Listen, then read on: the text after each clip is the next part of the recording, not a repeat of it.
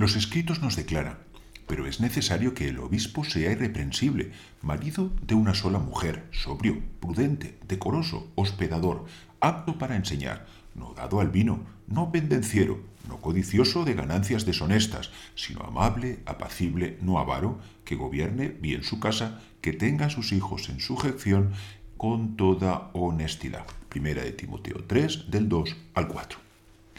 Shalom, queridos Javerim. Mi nombre es Isaac Benaor y me gustaría compartir con ustedes unas reflexiones sobre la Biblia. En la Torah ya hemos escrito lo siguiente: y le dijo a Aarón, toma para ti un becerro para sacrificio expiatorio y un cordero sin defecto como holocausto, y ofréceselos al Eterno, y les dirás a los hijos de Israel, tomad un macho cabrío para ofrenda expiatoria, así como un becerro y un cordero para holocausto. Levítico Vaikra 9, 2 y 3. Seguimos reflexionando sobre los diferentes aspectos espirituales que rodearon la inauguración del tabernáculo. En nuestra cita se mencionan los diferentes sacrificios que debían presentarse en el día octavo, en la que iba a ser la jornada de apertura. Llama nuestra atención la diferencia entre los animales que debía presentar Aarón y aquellos que iban a ser ofrendados por el pueblo.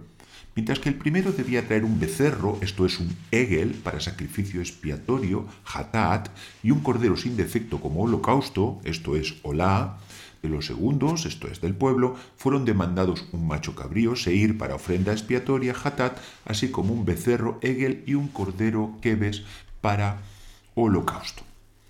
¿Por qué esta diferencia?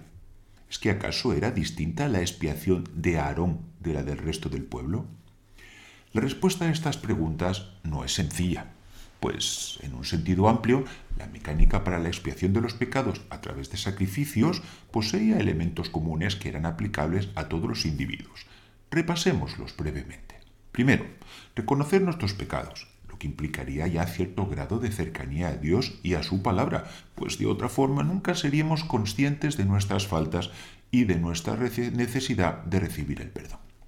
Segundo, tener la intención de abandonar los malos hábitos, lo que implica sobreponerse a nuestras debilidades en aras del firme propósito de no reincidir.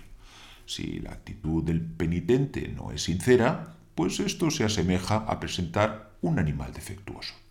Tercero, ser consciente de que la víctima presentada para su degüello era inocente y que en realidad el oferente es el que merece el castigo. Cuarto, la confesión de los pecados, lo que en hebreo se llama bidui, acción que era realizada mientras el oferente imponía sus manos sobre la cabeza del animal, como si de alguna forma sus pecados fueran transferidos a aquella víctima inocente. Quinto, se procedía al sacrificio del animal y a la recepción de su sangre en un recipiente para ser después derramada en el altar, en el lugar que correspondiese según la naturaleza del pecado.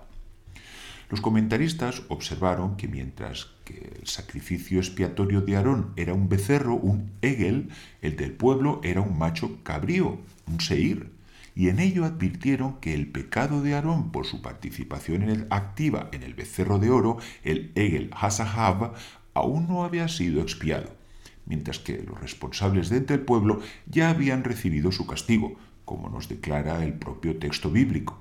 Alrededor de 3.000 hombres del pueblo cayeron en aquel día. Éxodo Shemot 32-28. Y también el Eterno atacó con una plaga a causa del becerro que habían hecho, que había hecho Aarón. Hemos citado el mismo libro en el 32-35. Sin embargo, de este último fue dicho, el Eterno se enojó mucho con Aarón y quiso destruirlo. Pero ¿qué está escrito a continuación? Porque también recé por Aarón en ese momento. Deuteronomio de Barín 9:20. El texto de los escritos que nos hacía de introducción enumeraba 15 requisitos para el líder religioso, los cuales marcan sin duda un elevado listón para todos aquellos que desempeñen responsabilidades en su comunidad. Y si las exigencias del que dirige son mayores, también lo son las consecuencias de sus pecados, pues estos pueden afectar a la marcha de toda una congregación. En este sentido, podemos entender las palabras que Moisés le dirigió a su hermano. ¿Qué te ha hecho este pueblo? ¿Qué has traído sobre él tan grande pecado? Hemos citado Éxodo Shemot 32-21.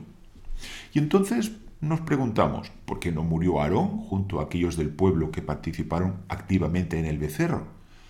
La respuesta la encontramos en el tipo de sacrificio que Dios estipuló para espiarlo.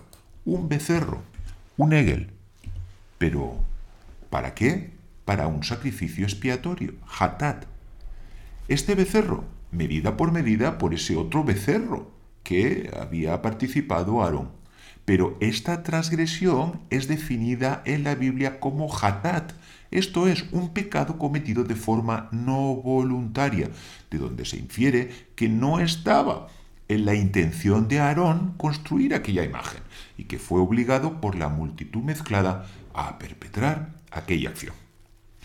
Mas con todo, la responsabilidad del dirigente es mayor que la del resto de la comunidad, por la que tuvo que esperar hasta el último momento antes de que la presencia divina se manifestase, dando así constancia de la aprobación del cielo a su investidura como sumo sacerdote. Sobre esto puede leer Levítico Vaikra 9:24. Querido amigo, el liderazgo comunitario le brinda la hermosa oportunidad de servir a Dios a la vez que sirve a sus correligionarios, pero este desempeño también va a exigir de su parte ser mucho más estricto en su conducta, delante de Dios y también delante de los hombres. Sea consciente en todo momento que usted es un ejemplo para el resto de los fieles. Y hasta aquí nuestra reflexión de hoy. Si lo desea, puede seguirnos a través de nuestra web isaacbenahor.com o a través de nuestros canales de YouTube, Instagram, Facebook y Spotify. Shalom.